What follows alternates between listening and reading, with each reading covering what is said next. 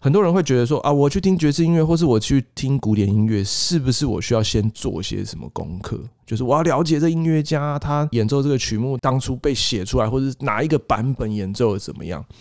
如果你可以的话，当然最好。但如果不行的话，其实我觉得两厅院的冷气很舒服，然后然后椅子也很舒服，那你就进来，把自己交给在这个音乐厅当中流动的音符其实我觉得这也很棒，因为我觉得听音乐或者是你观赏艺术，其实是不见得要有压力的。当你先进去，把自己给音乐以后，给艺术以后，音乐或艺术会带你到你想去的地方。这是我一直策展以来的一个想法。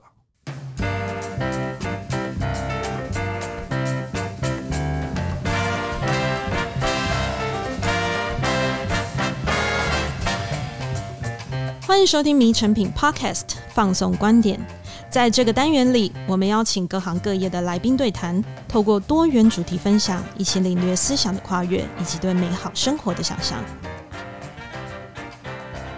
大家好，欢迎收听迷诚品与两厅院合作直播的二零二二夏日爵士二十周年特别企划。我是这系列节目主持人 Evy。今天这期节目，我们邀请到二零二二两厅院夏日爵士节庆乐团策展人魏广浩老师，欢迎广浩老师。Hi Evy，各位听众朋友，大家好，我是 Stacy 魏广浩。终于又到了夏日爵士的时间了，嗯、所以要要跟我们分享一下我们今年老师所策展的两档节目。好。在分享这两档节目以前，我要先跟大家说，我帮两厅院策展，今年已经迈向第十五年了。这我的人生当中有十五年的夏天都是在两厅院过的，你的青春完全都耗在这个里面。没错，所以今年还是一样啊。正在收听节目的朋友们，如果你曾经是对爵士有梦想，你也想要玩爵士音乐的话，可能很多人会有印象，在两厅院每年夏天的时候都有两厅院的爵士派对以外呢，还有一个很重要。提供给年轻的朋友学习的两厅院的爵士音乐营，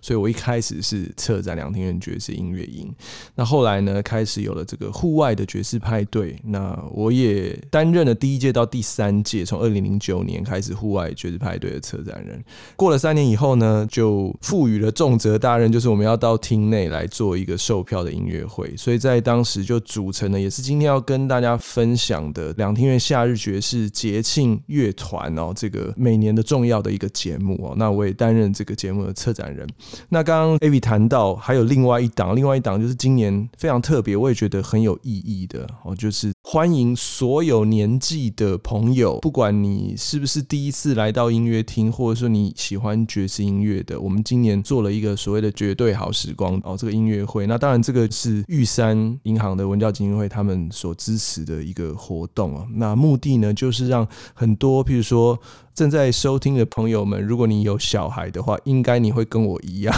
就会觉得很多时候你想做，比如说你想去看一部电影。我不知道大家最近看了 Top Gun 了没有？我很想去看，但是我很担心，我如果带着小孩去会发生什么事。那同样的状况，我想也会出现在你想听一场音乐会。所以今年有这样子的一个机会哦，可以用这样子一个轻松的方式来策展这个绝对好时光，用一些比较耳熟能详的音乐也好，或者说甚至一些电影啊，或者是动漫、卡通里面会出现的音乐也好，用这样子来跟大家分享。哇！那听起来这个节目的那个内容，对于不管是各式各样的年龄层，不管你是小朋友也好，家长也好，一般上班族，各式各样的族群都可以好好享受的一场音乐会。对，我跟大家分享这个音乐会的时候，那其实有一些我自己在音乐界的朋友，他是正好有小孩，而且这小孩年纪还介于那种你知道吗？五岁到十岁之间。其实这个最尴尬的年纪，就是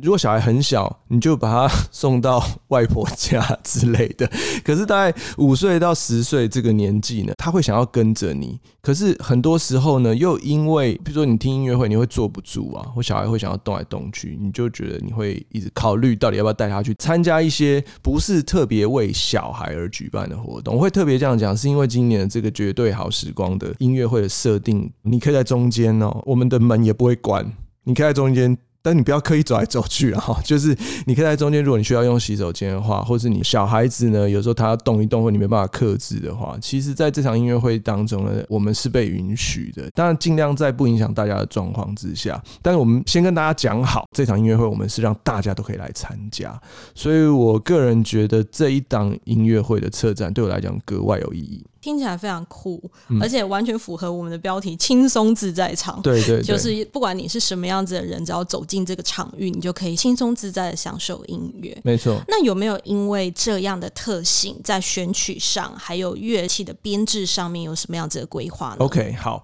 当我受到这个委托的时候啊，我心里就在想说，我要用什么样子的音乐跟什么样的编制来呈现给我刚刚上面跟大家分享的这一群朋友。我觉得其实如果你整个纵观两天今年的下一爵士派对的节目的策展的时候，基本上它是。我可以说，它满足了每一个族群的人啊，几乎啦。你可以看到台湾的爵士乐手，你可以看到台湾爵士音乐的发展，你可以看到在台湾的各个平时有音乐表演的场馆，他们怎么样去安排他们节目。你也可以看到我们有厅内售票的音乐会。今年我们是为了向大家介绍 Miles Davis，然后我特别取了一张这个 Miles Davis 在六零年代发行的一张专辑啊，那张专辑的名称叫做。Beaches Brew，那这是一张非常非常有名的专辑，我特别用这个专辑来作为一个发想，来介绍 Miles Davis，特别取了一个名字叫做 Miles Brew，就是精酿迈尔士。这样听到这边有没有想喝两杯啊，各位听众朋友？那整个音乐会的内容当中，我们会介绍给大家 Miles Davis 各种不同时期的音乐。那回到刚刚 Avi 问我的，就是绝对好时光里面的。曲目，我们会让大家呢有一种似曾相识的感觉。我我相信大家可能都有这样的经验。对我来讲，我听到张学友的时候，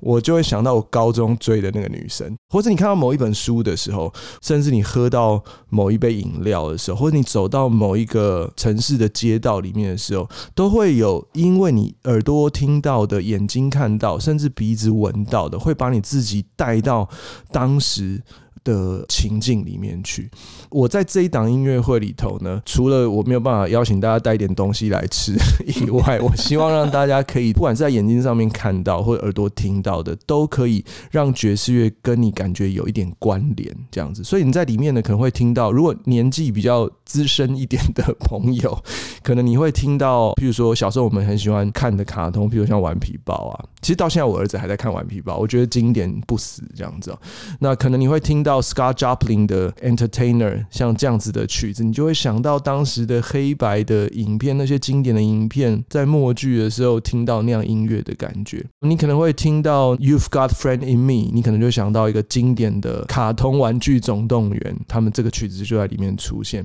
前面提过这些曲子，其实都有非常浓厚的爵士音乐的元素。所以这一档音乐会之所以叫做绝对好时光，就是用爵士音乐的元素让大家去。回味自己在不同时期的一些时光的一些记忆，所以希望可以用爵士乐把大家拉得更接近。因为我们一直都知道，其实爵士乐一直存在在我们生活中的各个角落，但只是有很多的听众朋友可能他不知道说，哦，原来这个东西，这个音乐里面它也有浓厚的爵士元素在里面。没错，所以我们透过这一场演出呢，说不管是你是哪一个族群的听众朋友，都可以在里面听到某一段旋律，去勾起你可能深藏在心中的一个。记忆或是一个画面这样子。老师有小朋友吗？嗯，他几岁？八岁。八岁。你平常会给他听爵士乐吗？诶、欸，我不会特别给他听，但是我听的时候，他会跟着我一起听。因为我送他去学校的路程当中呢，或者去接他放学的时候，我车上就是一定会放音乐嘛。通常都是放我自己喜欢的音乐。那有时候他就会跟着我听，有时候呢，他也会想要点歌。那有时候我会介绍一些音乐给他听，所以他的音乐可以从专门给小朋友音乐，一直到我应该从去年开始跟他介绍 Michael Jackson。我记得非常清楚。我说：“爸爸介绍一个人给你听，因为他在听 Michael Jackson 以前，他就因为可能同学啊，或者是现在的小朋友，其实都会想要听一些像比较重的音乐，像 rap 或者是有点 R&B 这样的音乐。我就说，那爸爸介绍一个我很喜欢的音乐给你听，这样我就把 Michael Jackson 小时候还是 Jackson Five 的时候的音乐，我随便找一张我就放给他听，这样，然后他就真的乖乖的坐在后座听完了一张，跟着律动这样子。所以我要讲的是说，有说小朋友接收的能力比大人预设的好很多。就我们会觉得说，小孩应该听小孩的音乐。那我的想法是，你只要给他对你来讲是你喜欢音乐元素所组成的音乐，你给他听，我相信多半他都不会不喜欢，除非他真的很想要听他自己非常喜好的一个东西。但是偶尔可以跟他介绍一些，也许社会期待那不是小孩听的音乐。那前两个礼拜我让他听了 Bobby McFerrin 的。Don't worry, be happy。那昨天晚上我送他回家的时候，我一接到他，他跟妈妈一起上车，然后他就跟妈妈讲说：“妈，我给你听一首曲子。”然后他就叫我放，他就开始唱嘟嘟嘟嘟嘟嘟嘟，爸，我要听这一首，所以我就放了这一首曲子给他听。这样，你给他听你觉得喜欢听的音乐，有时候你会得到一些意想不到的效果。对我来讲，我觉得某些时候。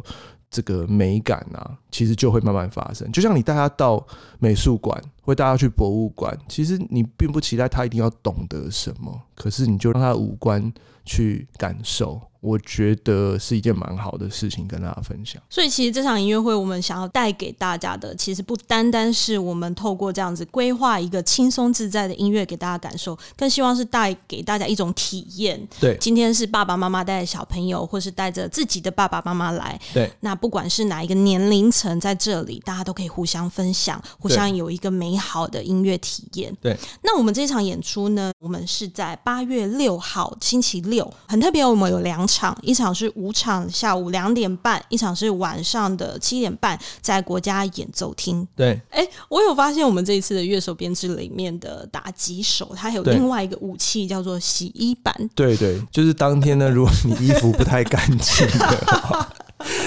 不是啊，就是我们想要介绍不同年代的音乐嘛。那爵士音乐开始有一个非常重要的，就是纽奥良。大家都知道纽奥良最有名的是什么？烤鸡翅。就每次我到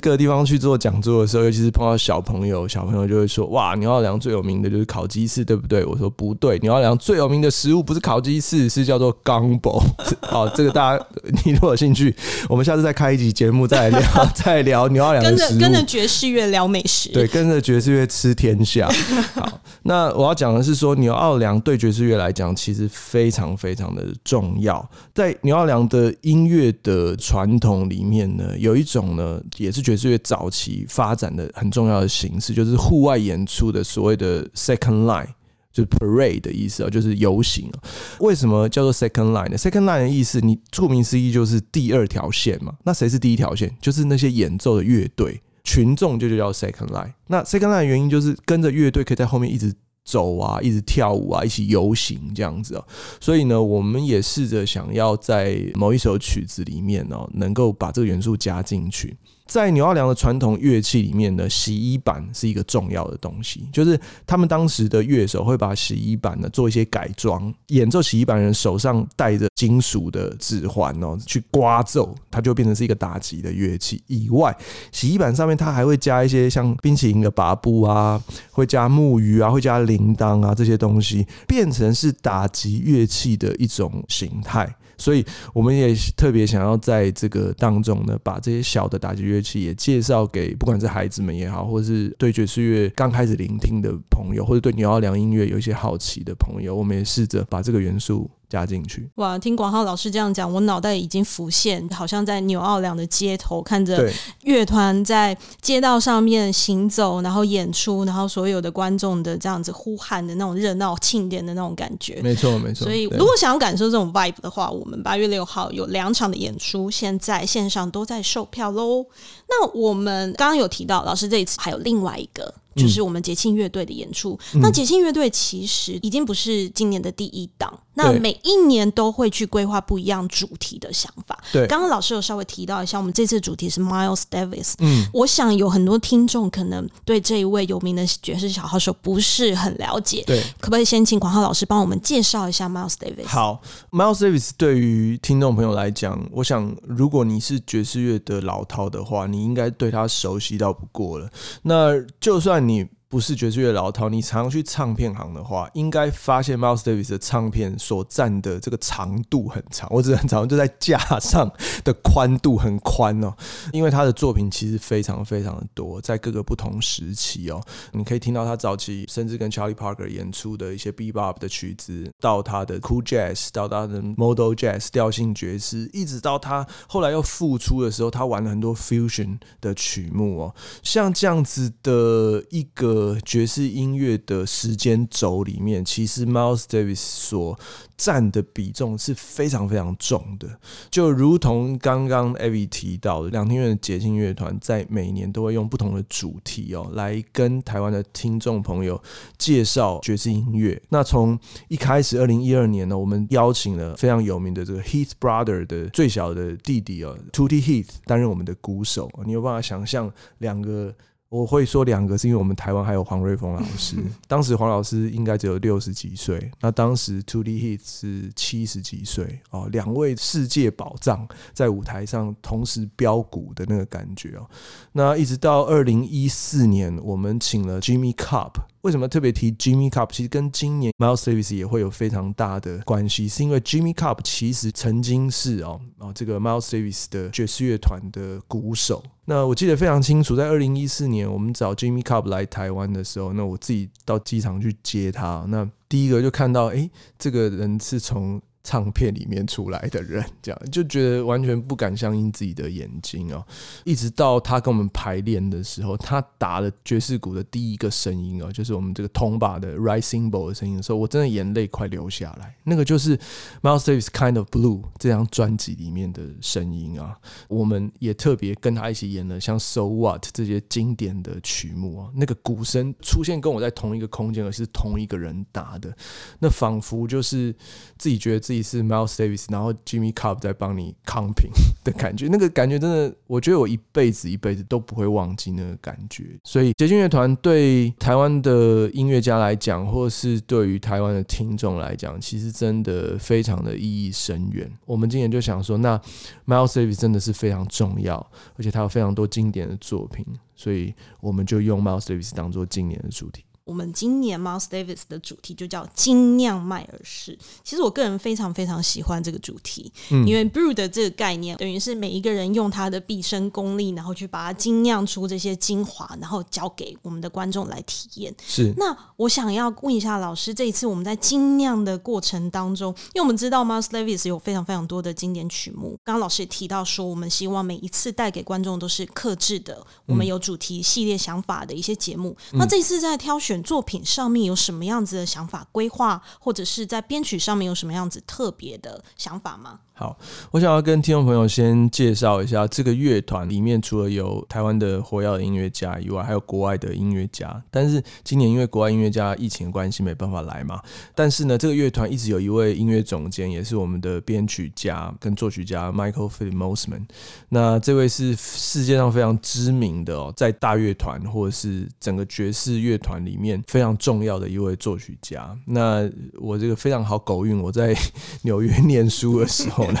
就成为了他的学生哦。那现在我的老师除了在我以前念书的这个纽约市立大学以外呢，其实他五六年前开始哦，Julia 的编曲也是他在教的，所以他的编曲的深厚的功力是受到世界的肯定的，包含全世界都非常有名的 WDR 这个大乐团哦，其实也是长期跟他的合作，他有非常多的作品哦跟 WDR 合作，我个人非常喜欢这个 Big Band，他就来担任我们捷庆乐团从二零一二年开始哦，他就为我们每年暑期的这个活动来做客制化的编曲，所以有非常非常多的曲子呢，都是因为两厅院夏日爵士派对捷庆乐团而写的曲子。言下之意，也就代表了很多曲子是世界首演。就是为了我们而写的曲子，所以虽然他人没有办法过来哦，但是他的曲子呢，还是会在这场音乐会当中担任非常非常重要的角色。那么曲目的部分呢，我们会选啊各种不同时期 Miles Davis 的代表的曲目，譬如说你会听到一些五零年代非常重要的带领了这个爵士乐到另一个浪潮，所谓的 Cool Jazz 酷派爵士的经典的作品专辑哦，这 Burst of Cool 这张专辑里面的曲子，你也会听到我刚刚讲这个 Modal Jazz，就是调性爵士啊 Kind of Blue 啊里面的曲子，也会听到它比较晚期的一些 Fusion. 的曲子啊，所以今年的曲目算是蛮多元化的。但我要讲的是，Michael Mosman 的编曲都 非常的困难，所以每一个音乐家其实都是非常的严阵以待啊。所以我们希望节庆乐团的演出不仅是可以介绍一个音乐风格或者介绍一个音乐家给或许对爵士乐不是那么熟悉的朋友听到，同时也让本来就是喜欢听爵士音乐，你也期待听到一些新的编曲，听到一些新的作品的听众朋友一起来参加。这一档八月十九号，我们在国家音乐厅里面的大厅哦，不是演奏厅。我们刚刚讲的绝对好时光是在演奏厅，Miles Blue 在大的音乐厅里面。老师，我们也趁这个机会帮我们跟听众朋友介绍一下，如果说他们现在对 Miles Davis 有兴趣，嗯，我们可以先从哪几张专辑或是哪一些名曲先入手了解一下。嗯，首先呢，我们就先到成品音乐去。进去了以后呢，可以去找一张你喜欢的东西。那当然，现在可能很多人不听 CD，但是现在又流行黑胶哦，所以听黑胶。我要这样讲，就是说串流很棒。你现在会听 Podcast，对不对？你可能等一下就可以立刻找到串流的音乐。但是我觉得有时候你去听实体的音乐的时候，对我来讲，那是一个仪式感。像我以前，我先从 CD 架里头要用手指这样嘟嘟嘟嘟啊，我要听这一张，然后再把它抽出来，然后再把壳子打开，然后去把 player 电源打开，然后 player 的盖子打，我这样子是太太详细，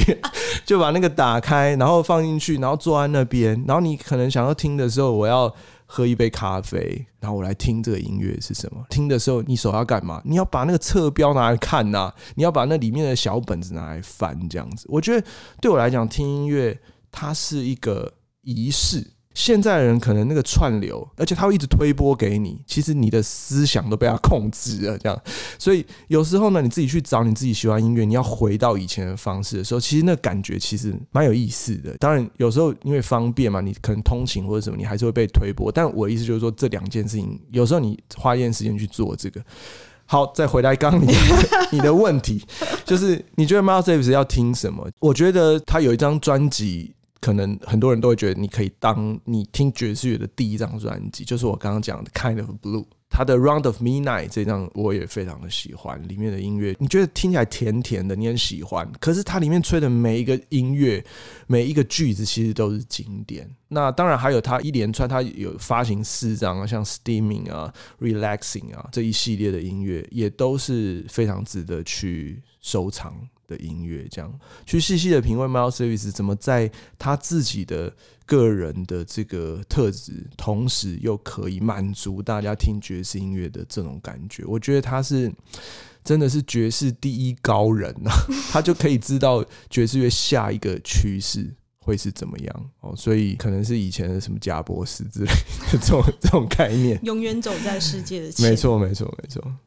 好，刚刚老师有聊到一个很酷的东西，叫仪式感。我觉得现在人因为忙碌的生活，还有资讯大爆炸的时代，大家常常忘记了这件事情。那我们聊回来，我们这一次的演出，八月十九号晚上七点半，你觉得今天走进来国家音乐厅、嗯、听这一场演出的听众们，嗯、他可以有给予自己一个什么样子的仪式感？我觉得，那如果你想要真的更知道我们在演奏什么的话，我觉得你可以先去看一下 Miles Davis 在各种不同时期的作品，他到底是长得什么样子，甚至跟他合作的音乐家，因为每一张专辑、每个时期他的重奏所邀请的音乐家都不太一样。爵士音乐是这样子哦，虽然同一首曲子哦，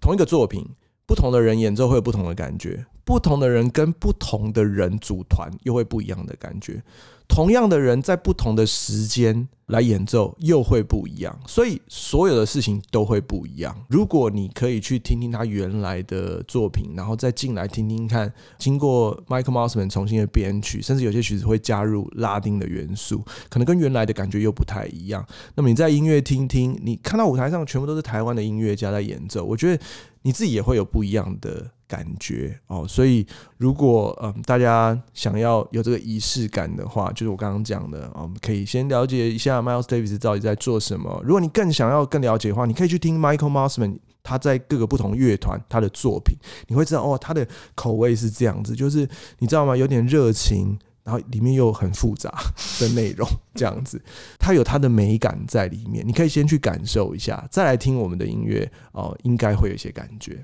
那我们 review 一次，我们这一次广浩老师为我们二零二二两厅院夏日爵士所策展的两档节目，一个是绝对好时光，是在八月六号的下午两点半跟晚上七点半在国家演奏厅。那另外一场是八月十九号精酿麦尔士，是由我们节庆乐团所演出，那是在八月十九号的晚上七点半在国家音乐厅。现在线上都在售票热卖中。那刚刚听了老师非常非常精彩的分。想希望各位听众，我们可以好好的支持我们的台湾的爵士好手们。我常常都觉得这几年是不是台湾爵士原力大爆发，